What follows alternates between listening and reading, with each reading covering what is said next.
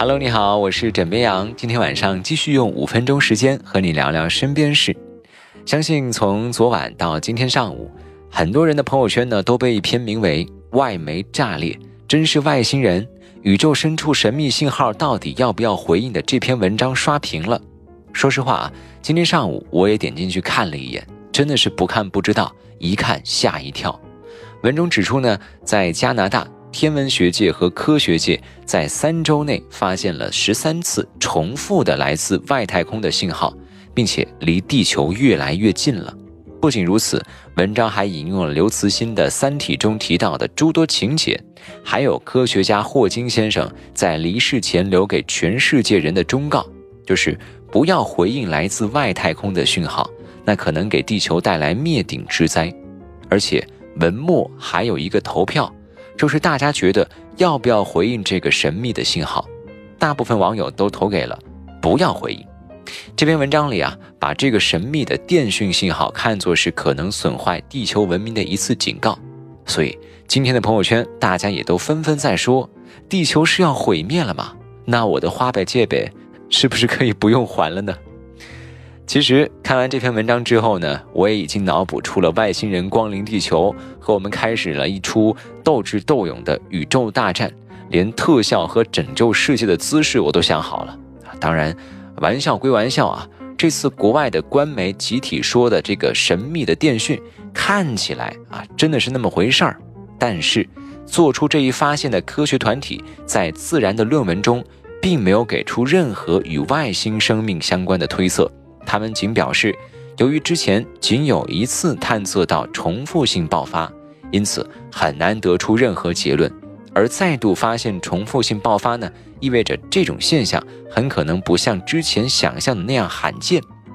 同时，没有参与这一研究，但是从事相关研究工作的中国科学院国家天文台研究员陈学雷就直接表示，这个可能性非常小，比较有可能的是一种自然现象。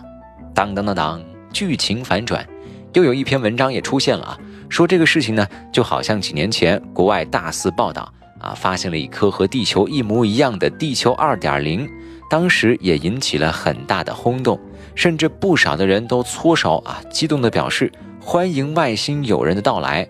不过后来就被证实，其实只是一种炒作事件。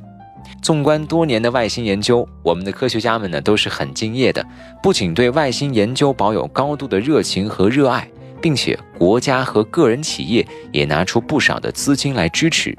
甚至于在七十年代、六十年代发射过旅行者号和先驱者号，里面放着人类的画像啊、信息呀，还有一张金唱片，里面灌输了很多各国的语言呢，还有给外星人发送的消息啊。但是，即使我们孜孜不倦地追求，很多人对于外星文明的探索更是穷其一生的。但是。自人类的无线电发现以来，我们就已经在不停地给外星输送信息了。而国外的各种对于外星研究的计划呢，也从未停止过。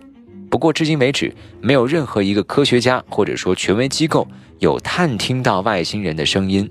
当我们架势十足，不断地将资金砸进去，能听到的也只有天空的噪音，探访到的呢，也只有外太空的宇宙垃圾。我们知道啊。在宇宙中呢，我们生活的地球只是很小很小的一颗行星，纵观整个银河系，也不过是太空里普普通通的一颗星系。所以呀，大伙儿也不必对这些事情太过较真儿，是吧？即使文章里说的多么多么严重，这日子呢，照样还是得过，还得上班啊，还是得打卡，过年呢，还是得去找对象相亲。所以，还是好好操心操心自己银行卡的余额吧。你说呢？好了，今天跟你先分享这么多，喜欢要记得点击订阅。我是枕边羊，跟你说晚安，好梦。